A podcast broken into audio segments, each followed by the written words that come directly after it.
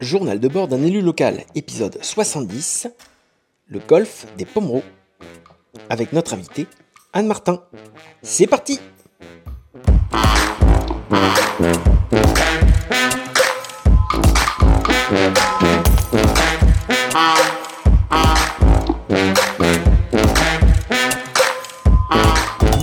Nicolas, Salut Yael. comment ça va? Très bien. Tu sais que ça fait longtemps qu'on s'est pas parlé? Ah oui, T'as enregistré les derniers épisodes sans moi, comment t'as pu faire ça? C'est bien passé là. Mais non, j'en profite. On est à presque à la moitié du mandat. Ouais, Passer un, un- un remerciement à Gaël parce que je verse une partie de mes indemnités certes pour que tu m'aides, mais il y a quand même beaucoup de temps bénévole. Je crois que ça, ça doit être dit. Donc merci Yael, c'est super. Je suis Sympa. super ému pour commencer cet épisode. Bon, ok, alors, on va faire l'épisode 70 et on a la chance d'avoir avec nous Anne Martin. Bonjour Anne. Bonjour. Anne, tu es une jeune retraitée paysanne. C'est comme ça que tu nous as demandé de te présenter. Ben oui, absolument. Alors, ça fait combien de temps? Ça fait deux ans que je suis à la retraite Ok. et on a cédé notre ferme à quatre, euh, à quatre jeunes qui ont repris euh, notre ferme. Ouais, une ferme qui est bien connue dans le Blésois. Euh, oui, oui, je crois, euh, parce qu'on faisait de la vente directe et de l'accueil pédagogique, euh, la ferme de la Guilbardière, qui s'appelle la Guilbe maintenant. D'accord. ok, très bien. Et on va parler aujourd'hui d'un projet euh, complètement fou de golf au. Euh, alors, euh, il y, a, y y eu des manifestations. Moi, je veux bien déjà te raconter pourquoi Anne. Ouais. Parce que la dernière manifestation, donc on avait enregistré, euh, organisé une première manifestation sur site à la Ferté-Saint-Cyr. Puis la C'est deuxième, qui on? Euh, les écologistes euh, Ah. qui, qui avaient rassemblé euh, les autres forces de gauche et les associations environnementales, agricoles, etc. Et puis la deuxième fois, c'est Anne Martin qui est venue me voir en me disant Mais c'en est où Il faut qu'on organise quelque chose? Et qui s'est démenée pour qu'il y ait la deuxième manif à la préfecture qui a été un gros succès. Et très souvent, j'ai envie de dire que ces petites mains, c'est souvent des femmes qui, qui organisent, qui prennent peu la parole pendant les discours. c'est un peu les invisibles. Et donc, je pense que c'était important pour moi que ce soit Anne qui vienne pour parler des pommeaux avec nous. Voilà. Merci. Mais c'est vrai que euh, là, en, en l'occurrence, il se trouve que euh, il y avait trois jeunes aménageurs qui ont pris contact avec la Confédération paysanne et qui ont dit euh, nous, euh, on est prêts à vous épauler sur ce projet. Et dans les jeunes investis à la Confédération paysanne dans le comité, malheureusement, ils sont tous pris beaucoup sur leur ferme. Et donc c'est là où les retraités euh, sont utiles. On a, euh, j'ai dit ok, euh, je, je- je prends en charge le, le sujet et Ouais, tu fais il faut partie de la absolument- Confédération paysanne, Oui, toi. voilà, je fais partie de la Confédération paysanne du, du Loir-et-Cher. Et donc euh, on a euh, recontacté euh, à droite à gauche les gens qui s'étaient mobilisés pour la première manifestation. On a continué à creuser le dossier. On s'est dit il faut absolument faire quelque chose. On ne peut pas laisser ce genre de projet inutile se mettre en place sur notre territoire. Quoi. Ok, alors c'est quoi ce projet inutile? Est-ce que vous pouvez me- m'en dire un peu quelques mots? C'est un projet de luxe euh, qui doit prendre place sur 400 hectares euh, entre euh, vers euh, Saint-Laurent-Nouan, c'est au niveau de la centrale nucléaire, si Ouais. tu veux, vraiment pas loin du domaine de Chambord. Avant, ce projet s'appelait d'ailleurs le Chambord Country Club. Euh, Mm. Et la Ferté-Saint-Cyr, qui est le village à côté.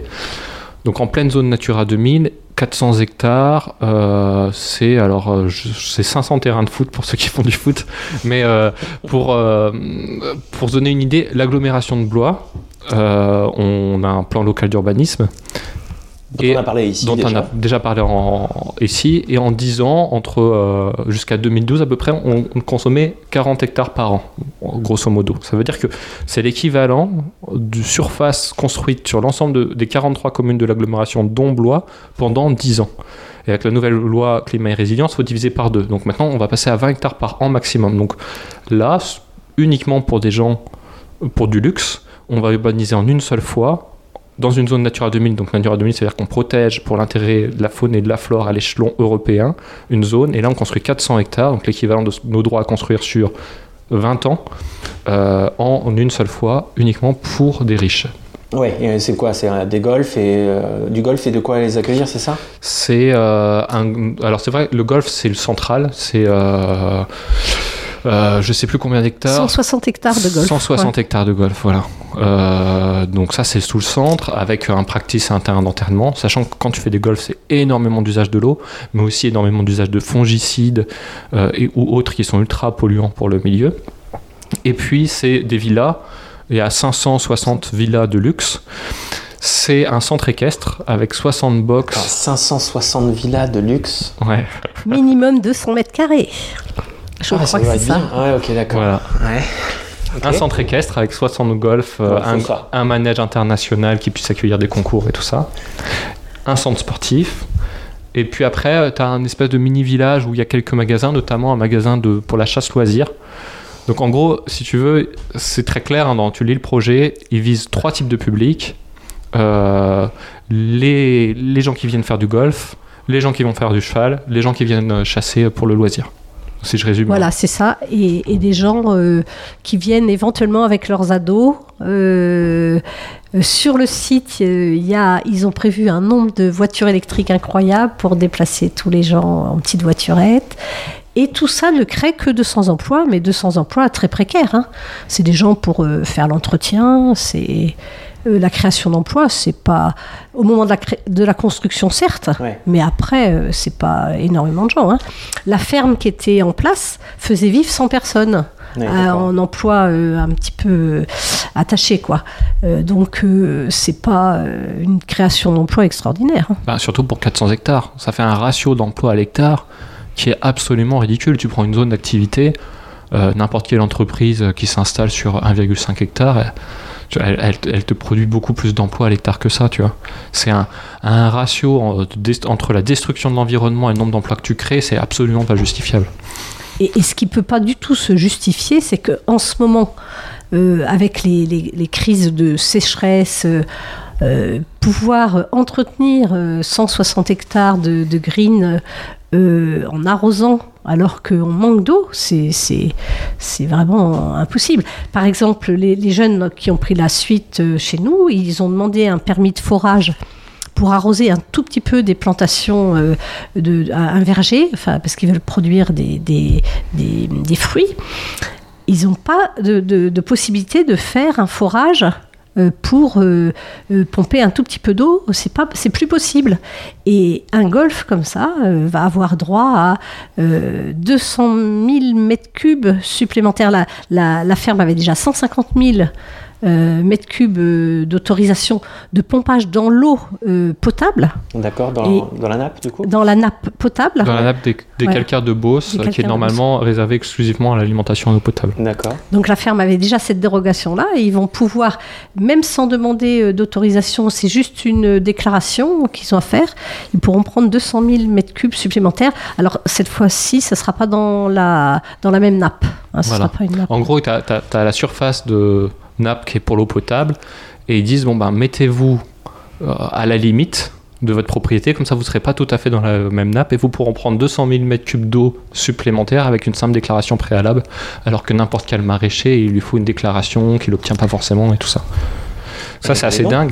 Et après, ce qui est fou, C'est c'est ouf, que on essaie de nous faire croire, en plus de ça, que ça n'aura pas d'impact sur la biodiversité. C'est-à-dire, tu vas avoir du modelage sur euh, ces 400 hectares, tu vas ramener un dérangement permanent en construisant les villas, les voitures, euh, tu, euh, donc tu as de la destruction d'habitats, tu as du dérangement des habitats, et, euh, et c'est écrit noir sur blanc, si tu veux, que c'est possible qu'il y ait de la destruction d'individus et du dérangement pendant le chantier et tout ça, et pendant l'exploitation du site.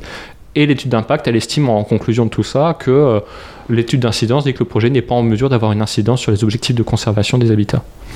C'est complètement Donc ils font ce qu'ils veulent, quoi. ubuesque quoi. Ouais, et donc tu as un relevé de toutes les faunes et la flore euh, qui a un intérêt euh, à l'échelle européenne parce que euh, bah, on en a très peu. Tu as des pelouses aquatiques, euh, des landes, euh, des milieux, des zones humides, qui, euh, sachant que les zones humides en plus c'est ce qui permet d'épurer notre eau euh, euh, de manière euh, naturelle, euh, spontanément. Et euh, on te dit, bon, bah en fait, euh, on va faire des villas, on va faire un golf, on va 260 hectares, on va faire euh, ces 60 box, mais ça n'aura pas d'impact. Ça paraît complètement aberrant. Et on va faire des mesures de compensation du type, on va mettre des cabanes à oiseaux sur les villas. Tu détruis l'habitat des oiseaux, mais comme on met des cabanes à oiseaux sur les Ouais, villas, c'est- bon, tout va bien, tu vois. C'est euh, la compensation quand même, c'est vraiment souvent le piège à con euh, dans, dans lequel euh, les on détruit des habitats puis on dit on va compenser, on va faire une autre un autre trou d'eau à côté, Ouais, ouais. mais en fait tu as détruit les animaux, ils vont pas aller dans ton trou d'eau, ils sont plus là. Et puis en plus de ça, avant qu'ils réatteignent un équilibre de milieu qui soit intéressant, et souvent il faut des dizaines voire des centaines d'années. Un sol, ça, un, sol vivant, ça met, ça met des années et des années à se construire. Et quand sur un chantier, tu remues ça dans tous les sens, tu bouges ça dans tous les sens. Et en réalité, c'est pas comme ça que ça marche, quoi. Ok. Euh, Anne, du coup, tu as parlé des aménageurs qui sont venus te chercher. C'était le bon, mot- bon terme. hein, c'est ça Oui, oui, oui, oui. Euh, du coup, c'est quoi la suite euh, C'est c'est qui ces ces personnes Alors, qui sont venues c- ces trois jeunes qui sortaient de, de formation hein, et qui euh, avaient envie de donner un coup de main euh, sur des luttes euh, de ce type-là, parce que ils sont assez révoltés de, de voir tous ces projets euh, inutiles fleurir partout en France. Et ils se disaient que là, ils pouvaient être utiles. Donc, en fait, ils nous ont, euh, ils ont fait vraiment toute une recherche euh, documentaire euh, sur l'historique, euh, sur les différentes étapes de, de ce projet, pour nous aider à avoir des, des arguments. euh, euh, encore plus pointu.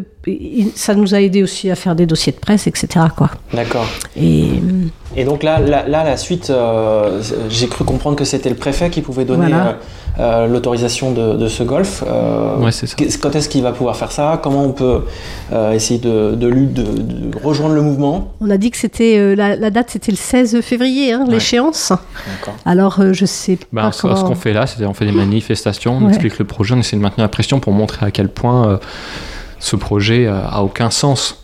Vois, on voit bien que ça a aucun sens pour l'usage de l'eau après l'été qu'on a eu, mais euh, pour l'impact sur la biodiversité, les milieux, au changement climatique et tout ça.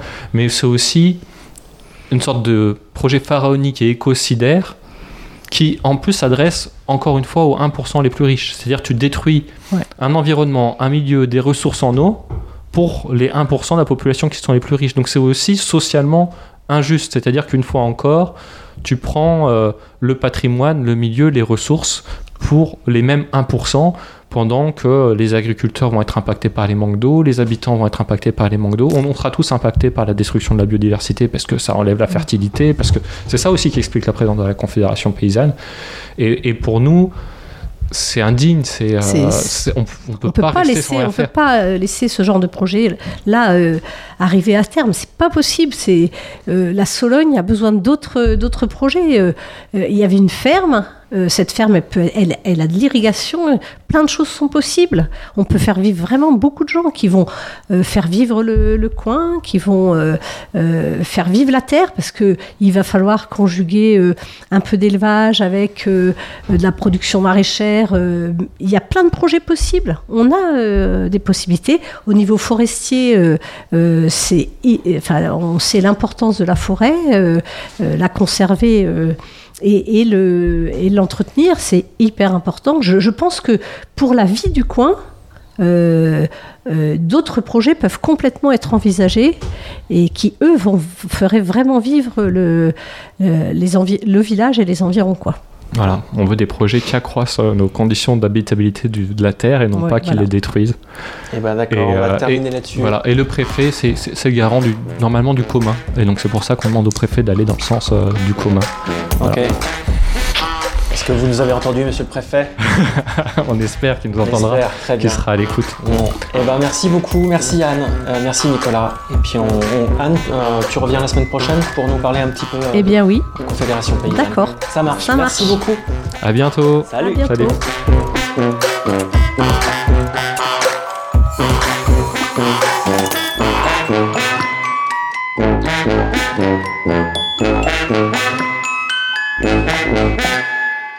Moi c'est Nico et c'est mon premier mandat. Ton premier mandat de quoi? Je suis vice-président d'une agglomération et coprésident d'un groupe écologiste à Blois. Ah, Moi, je suis Gaël, on est potes, et tu m'as proposé de raconter ce mandat dans un podcast. Un journal de bord qui témoigne de la vie politique locale au fur et à mesure de l'actualité. Et on en a déjà fait 60. Vous pouvez les trouver sur toutes les applis de podcast, à raison de 3 par mois. Les applis de podcast, c'est Deezer, Spotify, Apple Podcast.